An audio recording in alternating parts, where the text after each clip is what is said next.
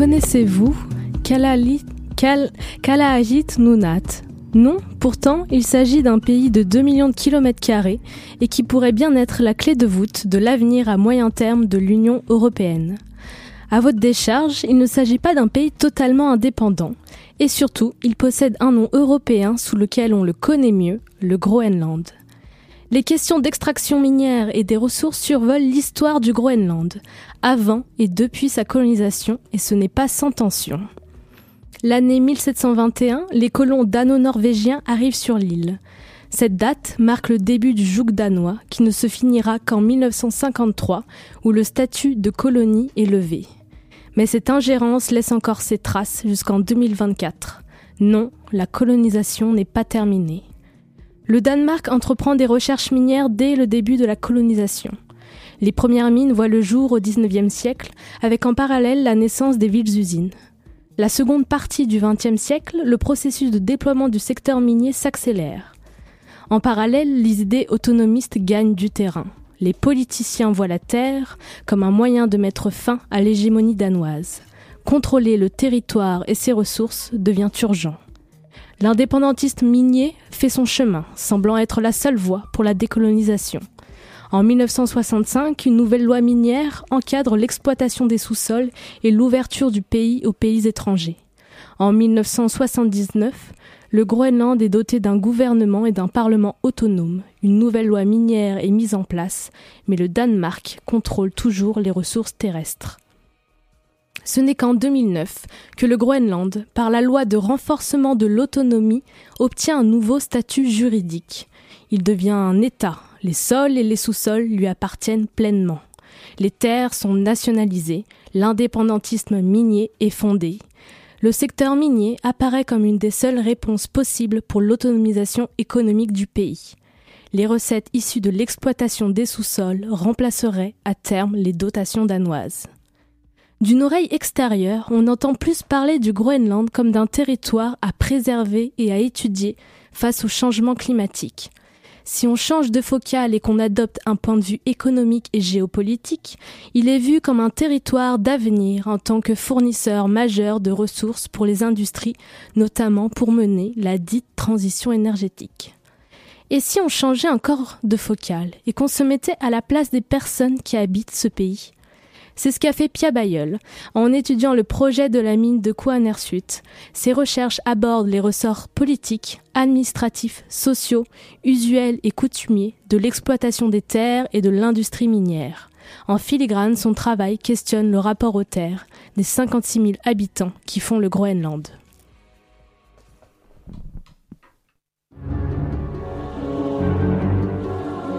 Les voix du crépuscule, anthropologie et sciences sociales sur Radio Campus Paris 93.9 FM.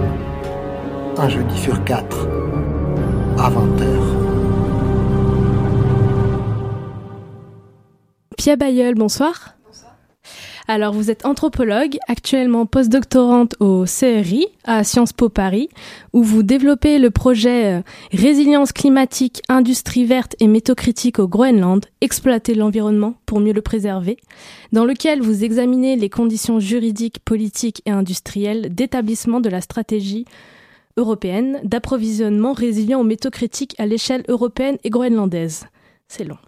En 2022, vous avez soutenu votre thèse de doctorat intitulée Gisements nationaux et terres communes, étude des reconfigurations juridiques, géologiques et politiques du traitement des sols et des sous-sols groenlandais à partir de l'ethnographie du projet minier de Suite, que vous avez soutenu, thèse que vous avez soutenue à l'Université de Paris-Nanterre. Alors, pour commencer, euh, à travers les recherches que vous avez faites sur la future mine de Sud, vous questionnez le rapport aux terres des habitants. Est-ce que pour commencer, vous pouvez revenir un peu sur l'organisation territoriale du Groenland? Est-ce qu'on peut avoir quelques notions géographiques sur les lieux dont on va parler plus tard? Euh, oui, oui, oui. Bah, tout d'abord, merci pour euh, l'invitation. Je suis ravie de parler euh, des questions minières ici ce soir.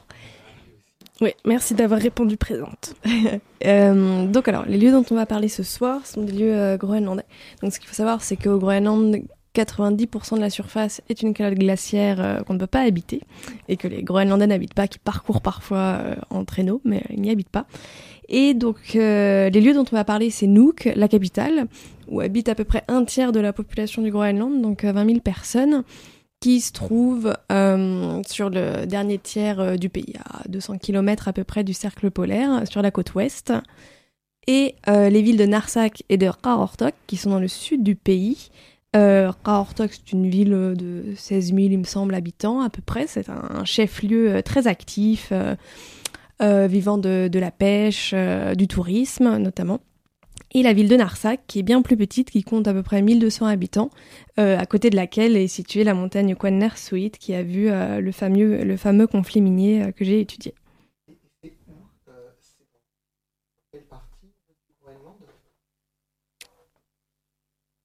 Le... Ah pardon, Narsak et Qaortok sont dans le sud du Groenland, la pointe sud du pays. Euh, alors là, on a parlé un peu de la, de la géographie. Euh, on pourrait revenir aussi un peu sur la population. Donc on a parlé de 56 000 habitants à peu près. Euh, qui sont ces habitants? Est-ce que ce sont des Inuits? Est-ce que ce sont des descendants de colons danois, des métis ou, ou autres? Alors du coup oui, 90% de la population au Groenland se dit plutôt groenlandaise. Donc ça c'est une, une citoyenneté d'être groenlandais vu que le Groenland est une nation euh, qui est en processus de construction étatique. Et les Groenlandais sont aussi juridiquement des Danois, forcément vu que c'est euh, l'état de rattachement.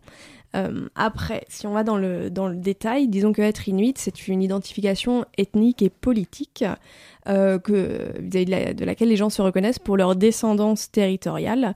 Euh, mais d'un point de vue plus concret, tous les Groenlandais sont issus de familles mixtes métisses, parce que la colonisation s'est faite de telle sorte qu'il y a un mélange des populations par le biais de, de mariage. La société groenlandaise, en fait, est vraiment née du processus colonial. Donc à l'heure actuelle, presque tout Groenlandais a des descendants et danois et inuits. Des, ascendants. Euh, oui, des ascendants, pardon. et on a aussi une au Groenland 10% à peu près de la population qui est, qui constituée de Danois. Donc là, ce sont des, des, personnes danoises qui viennent au Groenland pour travailler sur des périodes de, de 5 à 10 ans, souvent, euh, et qui repartent après au Danemark. Et il y a aussi euh, une population euh, étrangère, notamment une grande communauté de, de Philippins. donc voilà. Ok. Pour euh, parler un peu de votre travail, où est-ce que vous avez mené votre ethnographie? Alors, mon ethnographie, je l'ai menée en différents endroits. D'abord à Nuuk, euh, où j'ai assisté à des débats parlementaires et j'ai interviewé des députés sur euh, les questions minières pour comprendre un petit peu qu'est-ce que ça faisait jouer au niveau de la politique du pays et comment aussi eux, personnellement, ils se positionnaient vis-à-vis de tout ça.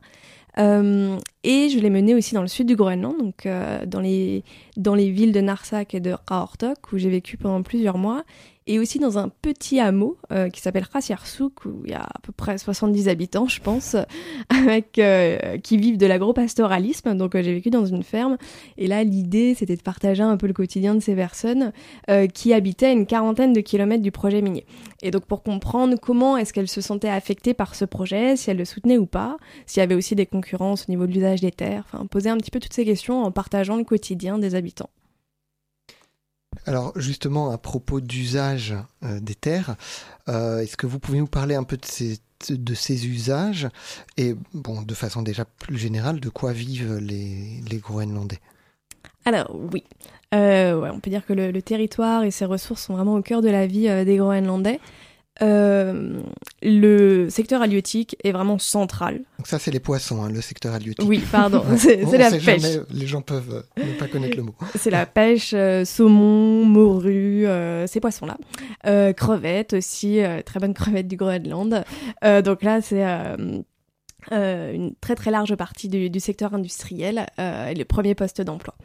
Euh, ensuite, on trouve plutôt les services publics, parce que voilà, c'est un État en construction, donc les services publics se, se développent, tout ça euh, s'établissent. Et euh, ensuite, on trouve en termes industriels le tourisme, qui en réalité fait beaucoup appel au territoire, parce que Groenland, c'est un tourisme, on va dire, de nature. Les gens viennent là pour découvrir les grands espaces, les animaux, tout ça, tout ça. et il y a aussi des pratiques de chasse euh, qui là, euh, dans le nord du pays, continue à être euh, d'ordre, on va dire, professionnel. Les gens ont des licences et ils vivent de leur chasse, mais maintenant, c'est largement en train de disparaître parce que ça pose des, conditions de vie beaucoup trop précaires. Mais la chasse est toujours pratiquée d'un point de vue récréatif. donc là, ce sont les mammifères marins, mais aussi terrestres. Ça peut être des lièvres polaires, des perdrix, donc même si c'est pas à proprement parler un secteur économique, la chasse est toujours très très importante dans la culture groenlandaise. Très bien. Alors, ce qui nous intéresse, c'est les mines. pour qu'on contextualiser, est-ce qu'on peut quantifier les projets miniers qui sont en cours et combien ont vu le jour depuis l'indépendantisme minier qui prend place en fait vraiment en 2009 Ouais. Et bah du coup pour ce soir j'ai même regardé pour avoir les derniers chiffres. Donc à l'heure actuelle, il y a euh, 100, euh, 98 projets miniers à l'heure actuelle. Donc après dans le projet minier c'est large. Il faut comprendre que l'industrie minière c'est un processus qui part vraiment de la prospection mm. euh, où là ça, des fois les, les, gens vont même pas sur place. En fait ils récoltent des données extérieures sur sur disquettes euh, tout ça. Ils les analysent, euh, mais ça fait partie des, des projets miniers. En réalité c'est quand même un projet pour le territoire. Jusque un projet qui est presque établi, où là, il manque que les financements pour construire la mine. Donc là, il y en a une centaine. Euh, et ensuite, en termes de recul historique, c'est compliqué à faire, surtout parce que euh, l'accès à la donnée est difficile. Euh, parce que depuis 2009-2010, il y a vraiment une systématisation de ce secteur industriel et donc, il y a eu la mise en place de plein d'outils pour le gérer. Euh, un site internet, euh, s'appelle une Door Policy, donc là pour euh, diriger tous les industriels au même endroit, et rendre accessible l'information aussi aux journalistes pour faire de la pub, pour attirer à nouveau. Donc, disons que ça facilite le travail de recherche, mais sur la période avant, il faut contacter les autorités groenlandaises, leur demander, c'est un travail qui est assez lent et fastidieux. Donc ça, j'ai pas les données. Ce qui est sûr, c'est qu'il y a une augmentation euh, des projets miniers depuis, euh, depuis 10 ans. Mais la mesure de cette augmentation est très difficile à quantifier. Mais euh, on parle des projets miniers, mais des mines en activité. Est-ce qu'il y en a? Et il y en a eu aussi dans les années 2000, il y a eu des mines qui mm. sont ouvertes et qui sont fermées. À l'heure actuelle, il y a une seule mine en activité qui est dans le nord du pays et qui commence tout juste à produire. Il y en a deux qui viennent de fermer. Il y en a une et donc celle qui est dans le nord, c'est un, un, matériau industriel la northosite, et je saurais plus vous dire à quoi ça sert. Et les deux mines qui ont fermé, alors elles sont des, des ressources un peu différentes. C'est une mine de rubis euh, sur la mm. côte ouest euh, et une mine d'or qui est euh, dans, le, dans le sud du pays, du côté de, de par là. Euh, qui est une mine un peu historique de la région parce que depuis les années 2000, euh, par saut de mouton, elle produit, elle ferme, elle produit, elle ferme. Ça dépend un peu des, des cours de l'or, de qui aussi reprend la licence. Enfin voilà, ça pose euh, des difficultés industrielles assez classiques. et sinon, depuis les années 2000, faut compter, je pense qu'il y a eu quatre mines en activité, je pense, et ensuite c'est plutôt une grande amplitude depuis depuis 1880 à peu près. On compte une dizaine de mines comme ça qui ont été en activité. Donc ce, paradis minier, en quelque sorte, qu'est le Groenland, est encore largement prospectif. Hein. On parle de, de quelque chose qui n'est pas encore euh, en activité. Quoi. Oui, pas, vraiment. Euh, Pierre Bayeul, vous avez commencé votre recherche en suivant des séances au Parlement, en épluchant des, des documents administratifs et juridiques, euh, en analysant les discours des partis politiques. Et là, euh, vous avez compris qu'il fallait vous rendre sur les terres, qu'il fallait les voir, les sentir et expérimenter la présence industrielle. Et ben oui, en fait, c'est un peu euh, de ce constat clairement qu'est née ma, ma démarche d'enquête.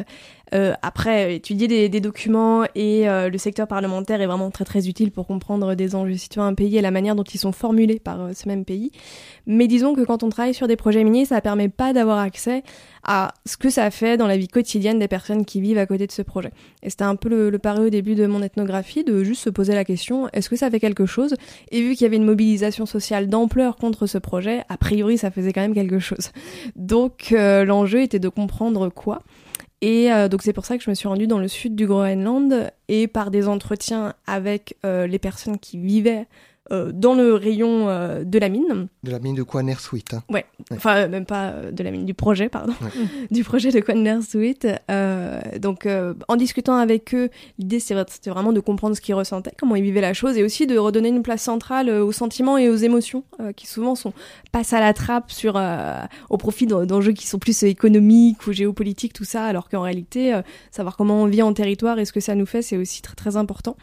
Euh, et donc voilà, par des entretiens et aussi par moi vivre là euh, et arpenter le territoire. Donc je me suis rendue euh, dans la montagne, j'ai essayé de, voir comment étaient les lieux, de voir où se passaient les explorations géologiques, où est-ce qu'elles s'étaient passées dans le passé justement. Enfin voilà, vraiment de, me mettre en situation comme si moi j'étais une habitante et que je me baladais dans, dans la montagne, ce que font très souvent ces gens. Ce que vous appelez une ethnographie spatiale. C'est ça, une ethnographie spatiale. Et en fait, vous en êtes venu aussi à peut-être un pour aussi contextualiser, à travailler sur cette mine à travers une association, c'est ça, dont vous avez fait partie. Oui, alors... Dans euh, une démarche anthropologique. Oui, absolument. Euh, en fait, je suis, j'ai, pris connaissance de ce projet minier euh, en 2016, quand la première fois où je me suis rendue au Groenland. Donc, j'allais au Parlement non, non, rien. J'allais au, Parlement pour essayer de, comprendre un petit peu euh, quels étaient les enjeux du secteur minier.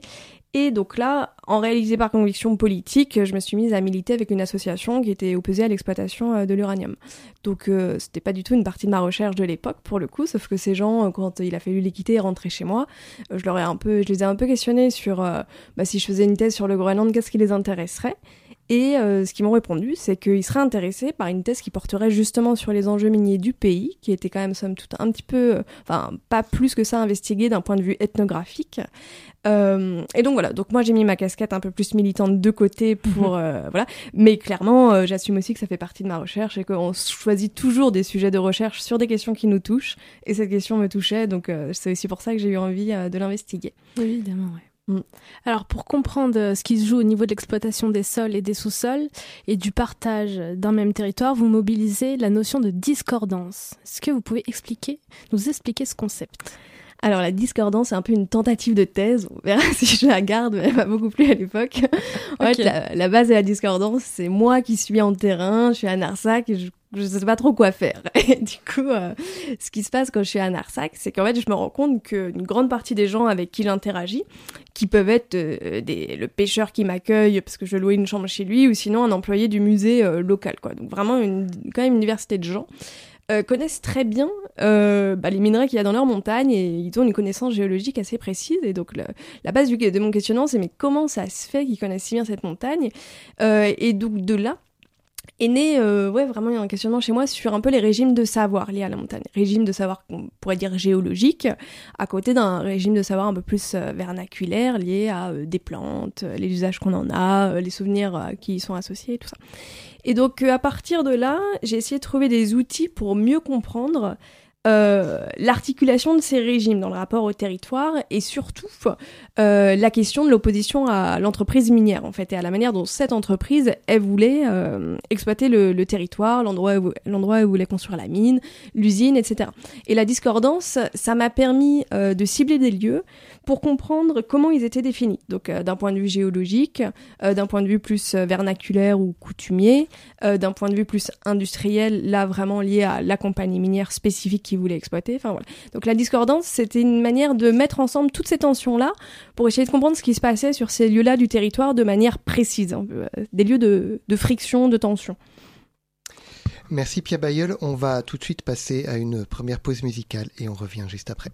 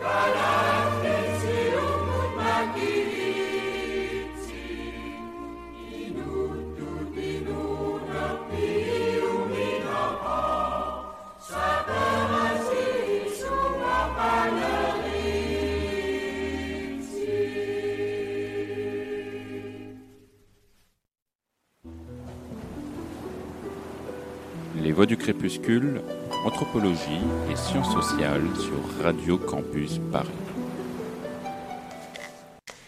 Vous êtes toujours sur Radio Campus Paris et vous écoutez Les Voix du Crépuscule. On est avec Pia Bayeul, anthropologue et autrice d'une thèse sur la mine de Koanersut au Groenland. Et on vient d'écouter l'hymne national du Groenland, hymne qui chante l'indépendance. Un petit mot euh, là-dessus, Pia Bayeul, pardon, ou pas de mot du tout? Très bien. Je me va... inspirée. pas de souci. On va continuer du coup cet entretien et on va parler plus précisément du projet euh, de Coaner Suite. Euh, mais d'abord, un petit mot encore sur euh, un concept, le concept d'affordance que vous mobilisez. Vous le reprenez ici du philosophe des sciences Pierre Charbonnier, qui parle d'une évolution conjointe entre les idées politiques et les modes d'appropriation et d'exploitation des terres. D'abord, en quelques phrases, si c'est possible, on veut bien que vous développiez ce concept. Et à la lumière de ce concept, est-ce que vous pouvez nous parler des enjeux que révèle le projet de Coanersut Est-ce qu'il y a un tournant sur les enjeux miniers? Euh, alors, le concept d'affordance, euh, tel que l'emploie Pierre Charbonnier, euh, c'est plutôt les affordances politiques des terres, vraiment précisément. Et l'idée, c'est de souligner que une forme d'exploitation des ressources de l'environnement euh, mène forcément à une organisation politique spécifique et que les, deux sont fondamentalement liés en fait. Euh, c'est simplement ça la base et je trouvais ça très très intéressant pour euh, interroger les secteurs miniers groenlandais vu que l'indépendantisme minier en soi c'est de dire que par les ressources minérales et le fait de les exploiter de manière systématique et à grande échelle on va obtenir une indépendance nationale et on va construire l'État. donc ça on verra euh, dans 30 ans euh, ce que ça donne. Mais déjà, rien que de le souligner de cette manière-là, je trouvais ça très intéressant. Et en soi, c'était euh, vraiment une, reconfiguration politique au Groenland, parce qu'il n'y a jamais eu d'exploitation minière systématique et que le pays sort d'une période coloniale de plusieurs siècles. le projet de Switch, ce qui peut révéler, c'est justement euh, un changement d'échelle en fait vis-à-vis euh, de l'exploitation des, ressources et des terres de, façon générale. D'une part, on va exploiter euh, des ressources de façon massive et aussi les exporter, ce qui est pour le moment juste fait avec, avec la pêche. Euh, mais la différence avec la pêche, c'est que les ressources sont transformées sur le territoire. Alors que là, avec le secteur minier, euh, il y aurait une, exportation directe euh, des ressources minières, ce qui pose des questions d'extractivisme pour le coup. donc le projet de Suite, il souligne ça, l'entrée dans une forme d'extractivisme où on serait dans les premiers pas. Et il souligne aussi l'arrivée des industriels euh, étrangers sur le territoire de façon massive et donc des questions de gestion euh, de cette nouvelle population finalement euh, et de comment articuler leurs droits de concession avec les droits coutumiers des Groenlandais sur le territoire. Suite, c'est un petit peu ça que ça fait jouer. Alors concrètement, le, le, but de, de, de le des, enfin, de tous ces projets miniers euh, et de remplacer la dotation danoise qui représente, vous dites euh, dans votre thèse, un tiers du budget de l'État groenlandais. Est-ce que le secteur minier euh, va arriver à, à fournir tout cet argent? Est-ce que ça va marcher euh, Alors, il me semble que maintenant, en plus, c'est un petit peu plus d'un tiers la dotation danoise. Euh, en soi, est-ce que ça va marcher? En 2014, le gouvernement du Groenland a commandité un rapport à ce sujet-là, qui est un centre de recherche qui est sorti, qui s'intitule euh, To the Benefit of Greenland ou un truc comme ça. Et ce rapport, ce qu'il établit, c'est qu'il faudrait, je crois, une quinzaine euh, de projets miniers de l'ampleur de celui de Suite. Donc Suite, on parle de 30 ans d'activité, exploitation de terres rares, de zinc et d'uranium. Euh, il en faudra une quinzaine un peu comme ça. Euh, pour parvenir au lancement euh, de la stratégie d'indépendantisme minier, qui est réellement dit à partir d'un certain niveau de revenus. Alors là, on remplace la dotation danoise de manière progressive. C'est un cheminement très très progressif. Donc ça, concrètement, je pense pas que ça arrivera. Euh, parce que le secteur minier à l'heure actuelle pose beaucoup trop de, conflits euh, sociaux, euh, quant notamment à la localisation des mines, et surtout, c'est un secteur très très incertain, le secteur minier. Donc pensez à un pays qui aurait 15 gigantesques mines en opération de manière sereine, j'ai du mal à le projeter, mais bon. Effectivement. Euh, donc le, le, projet de la mine de Suite, comme on l'a dit, est en prospection depuis 2007 par Greenland Minerals, qui est une compagnie australienne et mais qui a aussi des capitaux chinois. Mais elle est en fait plus ancienne. Et c'est peut-être ça aussi qui crée autant de tensions. Est-ce que oui, le, projet minier est plus Oui, le projet, pardon. Euh, est-ce que vous faire, faire une courte généalogie euh, de ce projet-là? Euh, on voulait dire remonter vraiment au tout début des explorations minières à Quenner Suite, où on s'en tient à la période contemporaine, pour être sûr. Ok, full. Allez-y, on, va voir. Bah, l'histoire de Quenner Suite, pour le dire très rapidement, elle, commence, enfin, des terres rares. Au XVIIIe siècle, Quenner Suite, non? Euh, non, c'est un peu plus tardif quand même. Enfin, si, oui. Euh, pendant la colonisation au XVIIIe siècle, effectivement, euh, il y a les, les, premières campagnes d'exploration sont dans le sud du Groenland et donc là, à Quannersuit, une, toute une série de, de minéraux sont, sont mis en évidence. Mais l'uranium, de manière plus spécifique, ce sont les, les années 50 qu'un vrai projet minier est établi.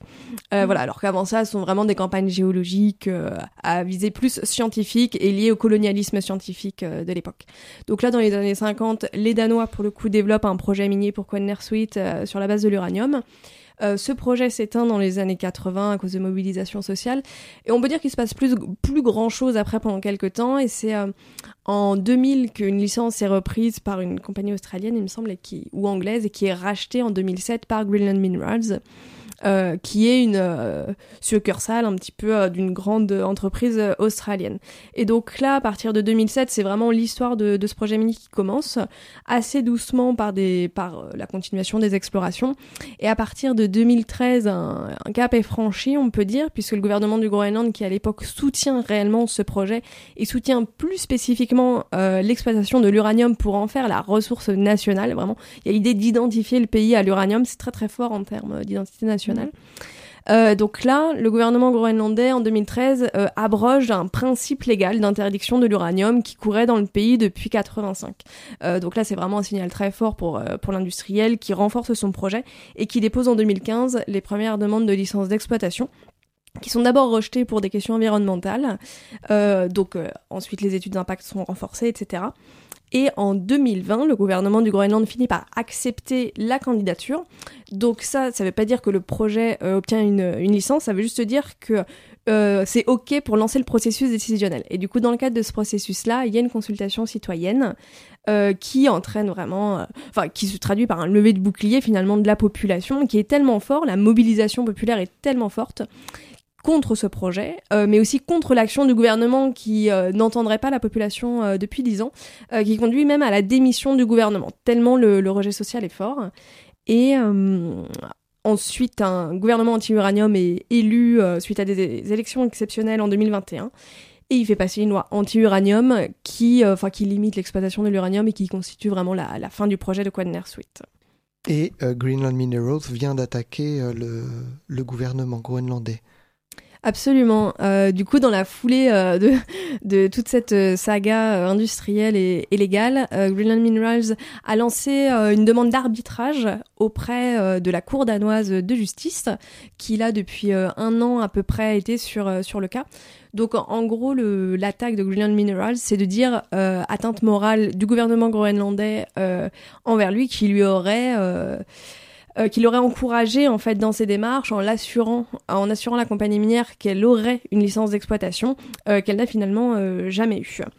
Euh, et donc là, le Danemark a rendu il y a quelques jours son avis, qui est de dire que ce sujet ne les concerne pas, vu que ça revient au Groenland de gérer ses sous-sols.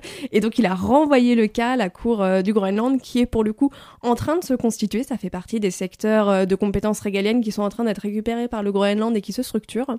Donc ça pourrait être le premier grand cas juridique groenlandais. Alors, vous dites que les études projectives laissent des traces. Euh, comment ont-elles jusqu'à présent changé le territoire? Alors, euh, oui, les études projectives laissent des traces, euh, de, de, manière un peu euh, euh marquante. la première, c'est que d'un point de vue en fait industriel, sur le temps long, ça laisse des traces sur la possibilité qu'une mine soit construite. par exemple, Quadner Suite, même bon, là a priori il y aura pas de mine, ça semble un peu compliqué quoi. Euh, mais en tous les cas, il n'y a pas de mine pour le moment. Peut-être que dans 50 ans, euh, ce sera une nouvelle génération, de nouveaux politiciens, de nouveaux habitants, de nouveaux industriels, on sait jamais. Peut-être qu'une mine sera construite en fait. Et cette mine, si elle est construite, ce sera sur la base de toutes les explorations qui ont eu lieu depuis un siècle sur cette zone, qui auront accumulé en fait à la fois des données, mais aussi euh, des facteurs de possibilité que ça arrive.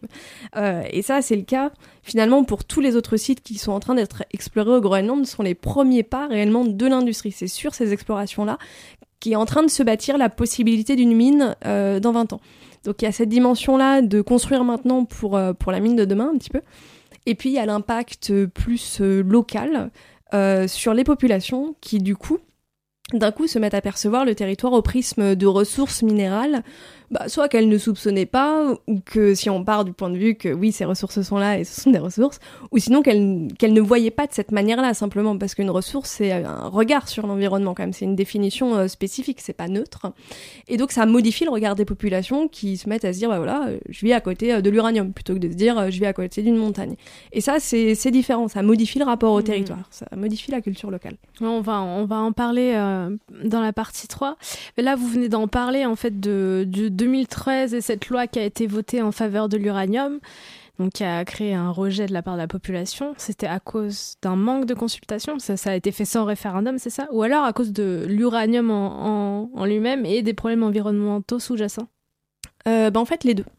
Euh, les deux, euh, la question de la consultation, pour reprendre dans l'ordre, euh, elle s'est posée de manière générale à cette époque-là, parce qu'en fait, en 2009, la loi minière a été passée par le gouvernement groenlandais avec certaines provisions pour des consultations, mais des provisions euh, peu, peu régulatoires finalement. Euh, c'était assez euh, assez large, voilà, et revenait à la compagnie minière de les mener. Donc finalement, personne s'est senti entendu. Et à l'époque, il y a quand même plusieurs projets miniers qui se sont développés très rapidement dans les années 2010-2014. Et du coup, en différents lieux du Groenland, il y a eu une critique sociale de il faut être plus écouté. Et ça a donné lieu vraiment à des révisions juridiques en 2012, 2014 et 2016 pour renforcer euh, la consultation citoyenne. Et donc maintenant, c'est quelque chose de très important au Groenland, euh, ces processus-là. Et sur la question de l'uranium plus, spécifiquement, il y a en effet la question environnementale, y a la radioactivité qui est centrale. Euh, il y a aussi la question du nucléaire, où une grande partie des opposants euh, au projet de Quadner-Sweet refusaient de voir le Groenland assimilé au marché d'une ressource qui est quand même largement utilisée dans le, dans le domaine armé. Euh, et il y avait aussi une question politique où l'uranium, historiquement, dans les années 80, a été une ressource euh, levier pour l'indépendantisme groenlandais, où les politiciens groenlandais ont vraiment revendiqué le fait de ne pas l'exploiter, mmh. euh, car c'était dangereux, et ils ont obtenu gain de cause, et donc ça a été associé euh, à une prise de pouvoir groenlandaise sur les sous-sols, un petit peu pour la première fois euh, quand même euh, dans cette mesure-là. Donc c'était aussi associé à une identité groenlandaise un peu spécifique vis-à-vis de l'exploitation des sous-sols, qui était quelque part dévoyée du coup par les politiciens en 2013. Alors, moi, je me demandais si la mine de Quanersweet constitue une forme de rupture historique. Euh, J'ose l'expression, parce qu'on a, on a l'impression que les Groenlandais euh, avant, en tout cas depuis 79, étaient toujours du côté de leur gouvernement, euh, qui, les représentait face à la puissance coloniale danoise. Et euh, avec Suite, il semblerait que pour la première fois, il y ait une fracture entre une partie de la population et le gouvernement. ben oui, c'est totalement ça. C'est totalement ça.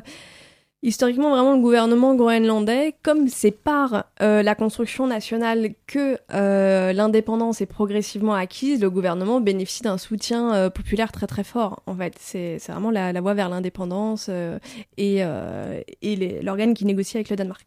là, pour la première fois, tel que moi je l'ai compris dans les entretiens que j'ai menés avec des personnes dans le cadre de ce projet minier, pour la première fois, ils ont eu l'impression de ne pas être entendus et que le gouvernement du Groenland se plaçait ailleurs et ne mettait pas en avant leurs intérêts. Et ils se plaçaient du côté de la compagnie minière et de l'industrie minière de manière plus générale.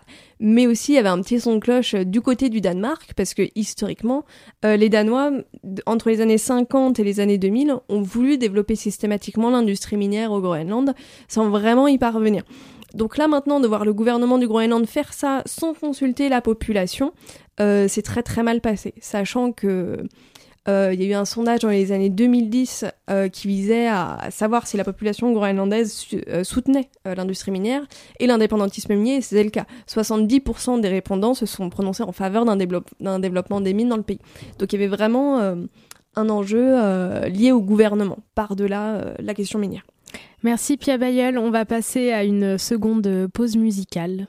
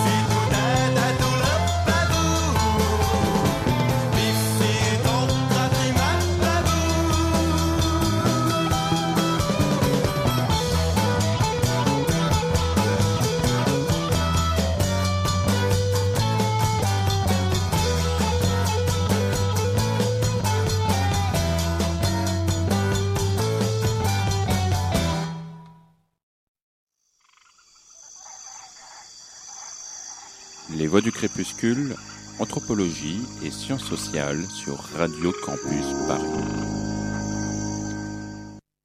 On vient d'écouter euh, la chanson Pifit Nutat du groupe Soumé, qui est un groupe de folk rock euh, groenlandais et qui est emblématique dans les luttes pour l'indépendance dans les années 70 et qui a encore un grand écho encore maintenant. Vous savez, vous, vous pouvez nous dire ce que ça veut dire, Pifit Nutat eh ben, euh, en l'occurrence, je me suis posé la question là en l'écoutant. J'avoue que je saurais pas le traduire euh, comme ça. Ça marche, pas de souci.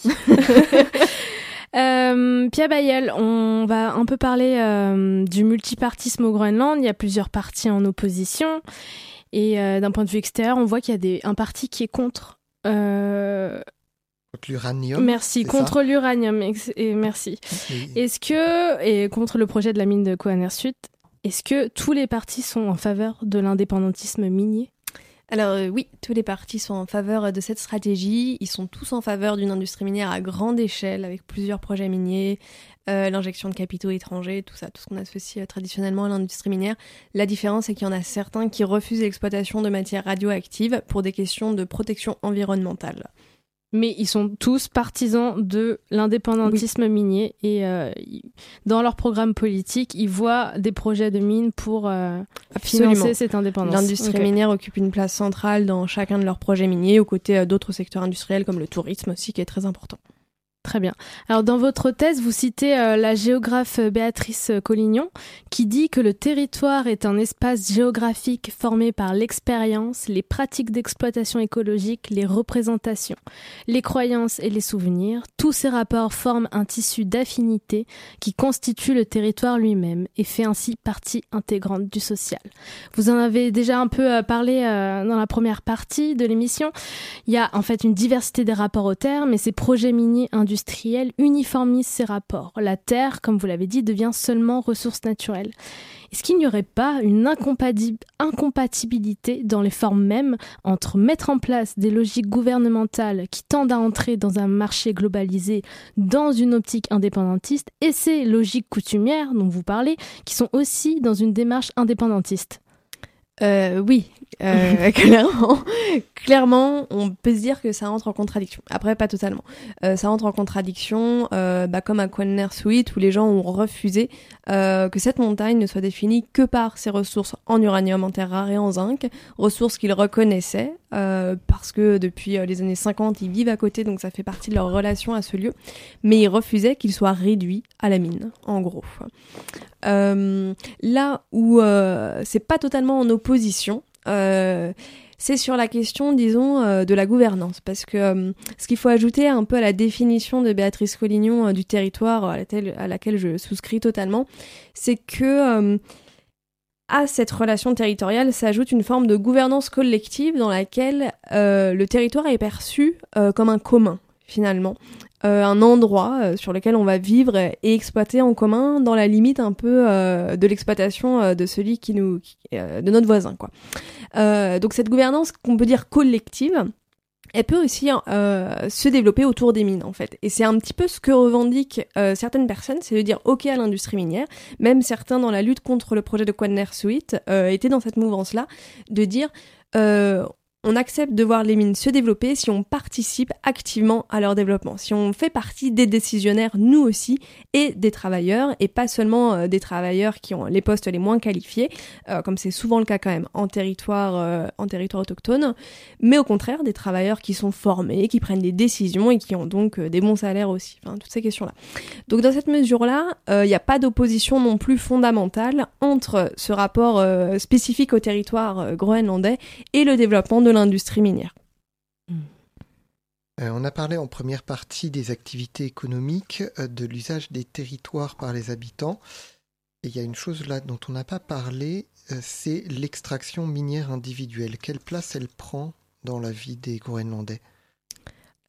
Alors, l'exploitation minière ouais, artisanale, Disons qu'il y a un peu de choses. Il y a la, la collecte euh, de minerais que pratiquent euh, la plupart des Groenlandais en réalité, mais qui est, euh, et c'est rigolo, je trouve, tellement euh, banalisé culturellement que souvent les gens, euh, quand je les interrogeais sur leur rapport au territoire ou aux mines, euh, ne mentionnaient même pas qu'ils faisaient ça et je voyais simplement chez eux des petits cailloux, typiquement sur le rebord de fenêtre ou sur le guéridon de l'entrée, un peu dans le, dans le, plateau où il y a tous les stylos qui marchent pas et les vieilles piles, et ben il y avait aussi des cailloux quoi. Et du coup, forcément, moi je les regardais et là c'était un embrayeur d'histoire, donc soit c'était le caillou transmis par le grand-père, soit c'était le caillou trouvé pendant la balade du week-end dernier, mais il y avait toujours un peu une histoire autour de ça euh, qui me montrait que en fait euh, l'ordre minéral faisait vraiment partie des relations au territoire au même titre que euh, on va aller chasser ou on va aller cueillir des baies, on ramasse des pierres, on les observe et on en dit quelque chose. Et à côté de ça, il y a aussi l'exploitation artisanale qui donc là va plus désigner des pratiques économiques qui qui sont euh, encore peu développés au Groenland, parce que pour le coup, quand je regardais là pour les licences industrielles combien il y en avait, j'ai vu qu'il y en avait 22 euh, artisanales. Donc ça veut dire que au Groenland, 22, 22 euh, personnes possèdent une licence d'exploitation. Donc ils ont une petite concession sur un filon, où ils sont, de manière exclusive ou pas d'ailleurs, possesseurs du filon, ils peuvent l'exploiter et tout ça.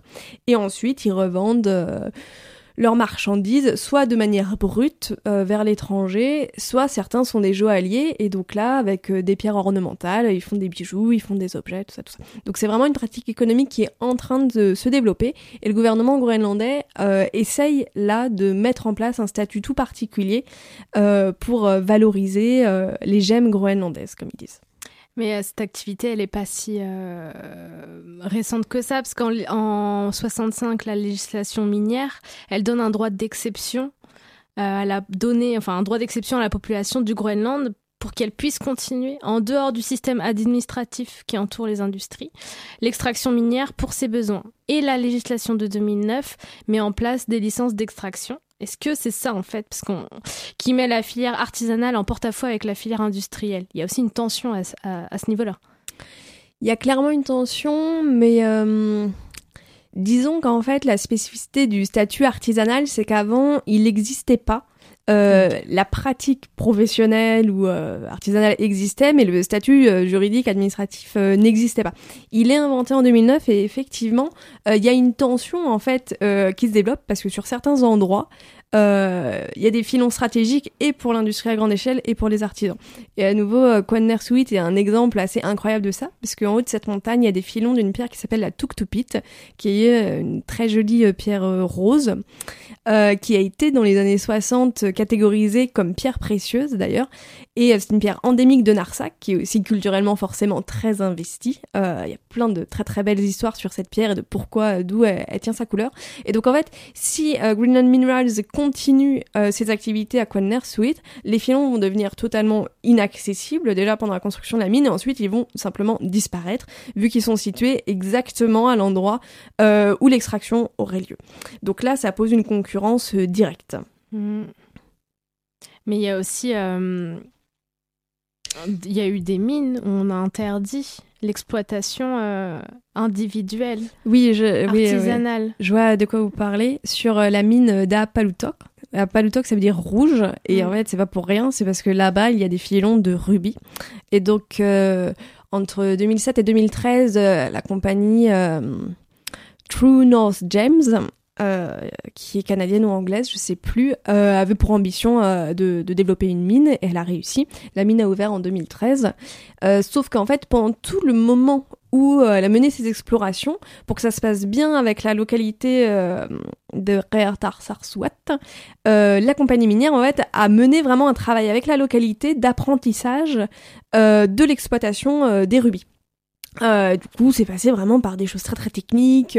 Euh, la compagnie minière a donné trois ou quatre machines à la municipalité euh, de polissage. voilà. Donc c'était vraiment très bien et ça a été perçu comme un empowerment par, par les gens localement. une personne que j'ai interviewée d'ailleurs. Sauf que du coup, il y avait un accord avec euh, la localité pour que tout le monde puisse exploiter les rubis. Sauf que quand la mine a ouvert, euh, le gouvernement du Groenland et la compagnie minière se sont positionnés du côté de la compagnie minière et ont interdit l'accès aux filons euh, à la localité, qui pour le coup avait déjà commencé à orienter son économie autour de ça, avait pour ambition de développer des programmes de formation et de faire finalement des, rubis un, secteur très important, une ressource locale. Et donc ça, ça a plus du tout été possible. Hmm. Alors, euh, ben, en 2024, euh, est-ce qu'il y a des propositions législatives pour faire face à ces tensions sur la gestion des terres et de ses usages? Eh bien, à l'heure actuelle, en l'occurrence, euh, pas spécifiquement, et je pense que c'est surtout lié au fait que le pays sort de 15 ans presque de conflits autour de l'exploitation de l'uranium, et qu'il était urgent pour eux de trouver un accord social. Autour de ça et de se mettre d'accord sur comment on exploite euh, les ressources euh, sensibles euh, du point de vue de la politique nationale et considérées comme sensibles du point de vue de l'environnement, vu que l'uranium est une matière radioactive. donc là, la loi qui est sortie, c'est une loi de limitation de la quantité d'uranium dans les ressources exploitées, qui pour le moment fait consensus, vu que le conflit social est terminé. Mais le problème de cette loi, c'est qu'elle restreint drastiquement les possibilités minières. Et du coup, euh, ça, c'est pas que ça met en péril l'indépendantisme minier, euh, mais ça réduit l'appel d'offres euh, vis-à-vis des industriels étrangers. Ça pose ce, problème-là. Donc en réalité, là, le, le, gouvernement va devoir quand même trouver de, de nouvelles stratégies. En quoi la question minière, elle fait émerger la thématique de l'autochtonie au Groenland? On voit qu'il y a Enfin, est-ce qu'il y a une différence fondamentale en fait avec d'autres pays, notamment en Amérique, où l'autochtonie se définit, des populations en rapport aux populations descendantes de colons, voire en opposition? Mm. Euh, je pense que oui, la comparaison est intéressante. L'autochtonie au Groenland, à ma connaissance, est vraiment née euh, dans le cadre des contestations euh, des projets miniers, de ces conflits sociaux-là, pour le rapport à la terre que ça soulevait. Et ce que ça montre, c'est que les personnes se sont un peu senties spoliées de leur territoire au profit des compagnies minières et d'un gouvernement qui les défendait plus, alors que jusqu'à présent, le gouvernement du Groenland était considéré comme un gouvernement euh, de fait autochtone. En réalité, il n'était pas qualifié comme tel, il est qualifié de gouvernement groenlandais, mais un gouvernement nationaliste obtenu euh, à l'issue d'une lutte euh, décoloniale en perspective d'indépendance. Et pour la première fois, en fait, cette coloration politique-là a un petit peu disparu, et du coup, dans le cadre des mobilisations contre les grands projets miniers, la revendication autochtone a permis, en fait, d'affirmer euh, une position politique différente de celle du gouvernement. Et de dire euh, nous aussi en fait euh, on a le droit d'avoir un avis sur la gestion de nos terres. Et ce qui était intéressant c'est que pour la première fois ça passait pas par une voie institutionnelle. L'autochtonie elle a permis de d'affirmer cette voie là un petit peu différente qui n'était pas institutionnelle du coup et après clairement c'était que des personnes qui se considéraient comme descendantes d'Inuits voilà il y avait cette affirmation politique là très très identitaire forte. ouais. Mm. Alors, euh, moi je voudrais qu'on s'arrête sur un mot, c'est le mot Nuna, N-U-N-A. Euh, si j'ai bien compris, ça veut à peu près dire territoire, euh, mais peut-être que c'est un peu plus large que ça. Est-ce que vous pouvez nous en parler de ce mot, voire de ce concept? Alors Nuna, ça veut dire donc c'est un mot groenlandais. Ce qui est déjà intéressant à dire, c'est qu'il est présent dans toutes les langues inuites, ce qui n'est pas le cas toujours. Et Nuna dans toutes ces langues veut dire à la fois pays et terre. Euh, et on le retrouve dans Kalaallit Nunaat, y a le Nuna à la fin qui veut dire euh, la terre des Groenlandais, mais on le retrouve aussi dans Nunavut par exemple au Canada qui veut dire notre terre, ou euh, Nunavik qui veut dire l'endroit de la terre. et donc ça montre que Nuna c'est aussi une définition d'un ensemble politique, en fait, une communauté, d'une communauté politique. Et moi, tel que je le perçois, c'est vraiment le, concept de territoire dans le sens large de à la fois un territoire qu'on exploite, la terre qui est à côté de nous, et un territoire politique euh, gouverné en commun. Un petit peu ce que je disais tout à l'heure sur euh, le principe des, des communs qu'on va exploiter et gouverner ensemble. Donc Nuna, ça rassemble ces deux dimensions. Euh, qui sont aussi intéressants du point de vue des affordances politiques parce que ça montre que du coup la terre et donc ses ressources, l'environnement est fondamentalement euh, politique. On ne peut pas euh, le séparer. je trouve que c'est un concept très très intéressant. Alors actuellement, les industries qui font des investigations, des, la prospective minière, elles payent des taxes au gouvernement pour cette exploration et en même temps ça finance aussi le gouvernement autonome.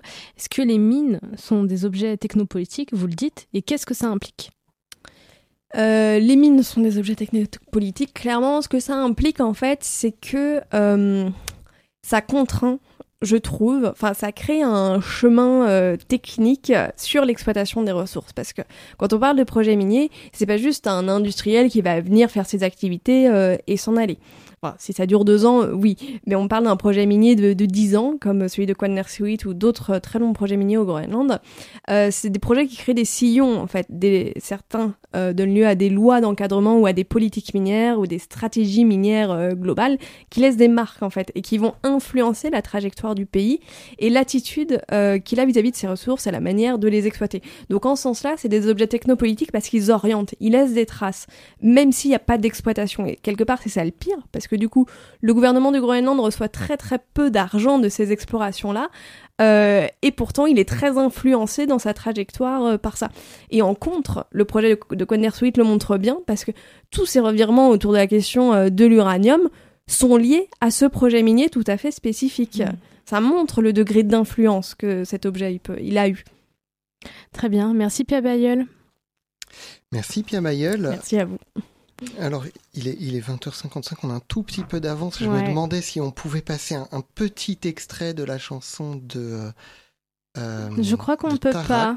On peut pas? Non. pas. Bon, parce que voilà, c'est une chanson que vous nous aviez conseillée, Pia Bayeul, un, un rap rappeur, euh, gro- ouais. groenlandais, qui parle un peu du racisme, parce qu'il y a aussi quand même une problématique de racisme. euh, Et de l'alcoolisme aussi, parle dans ses, dans, dans ses chansons, je crois.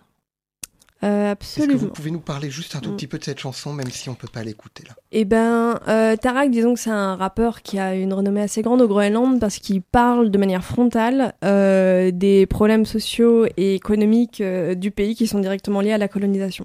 Et par exemple, il parle beaucoup euh, de l'alcoolisme, mais aussi des violences conjugales et des violences incestueuses qui sont les, les gros enjeux de santé euh, contemporains du Groenland qui sont directement issus du fait que la colonisation a totalement rompu euh, le système familial et a créé des familles déstabilisées en fait, dans lesquelles les traumas se sont transmis de génération en génération, qui n'ont pas été traités ou très peu euh, parce que parce que les services publics n'étaient pas encore assez développés, etc. Et que c'était pas pris en charge. On n'en on en parlait pas finalement. Donc euh, Tarak, il parle de tout ça, et c'est pour ça qu'il est très connu, qu'il est très controversé aussi. Tout le monde a un avis sur lui, mais disons que moi, on m'a toujours dit qu'il fallait qu'il y ait des gens qui en parlent. Voilà. Bon, eh bien, on en a parlé, et c'est euh, là-dessus qu'on va terminer l'entretien. Euh, et puis, ben, on verra dans 30 ans, rendez-vous dans 30 ans pour voir ce que l'indépendantisme minier a donné, et où en est l'indépendance du Groenland. On voulait quand même finir sur un mot, parce que on a euh, un personnage connu euh, qui nous a quitté cette semaine, euh, c'est Jean Mallory, qui est... qui était un, explorateur hein, du Grand Nord et qui a, on, le connaît beaucoup pour avoir été au Groenland, justement, avoir rencontré les populations.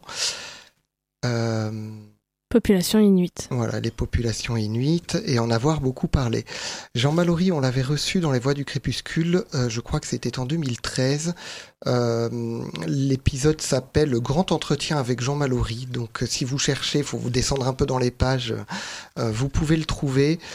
Voilà, je.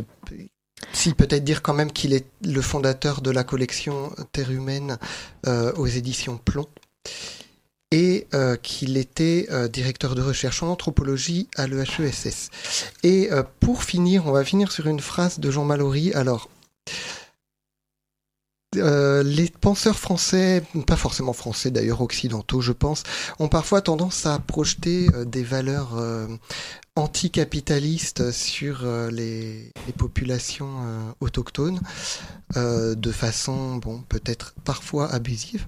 Je ne sais pas si euh, Jean Mallory était de cela, mais voilà ce qu'il disait, phrase qui est tout à la fin de l'entretien qu'on avait fait avec lui. Et Mais- un- avec un petit regard exotique. oui, voilà. Il disait Hyperboréen, affirmez-vous, vous n'êtes pas seul. Aux résistants, vous êtes notre bouclier face à la déraison d'un développement sous la seule loi égriste du marché. C'est sur ces mots qu'on va se quitter. C'était Les Voix du Crépuscule avec Pia Bayeul. Merci Pia Bayeul d'être venu nous parler du Groenland et de ses enjeux miniers. Merci Pascal à l'interview avec moi. Merci Emeric à la réalisation. Il est bientôt 21h et on vous laisse avec euh, MapMonde.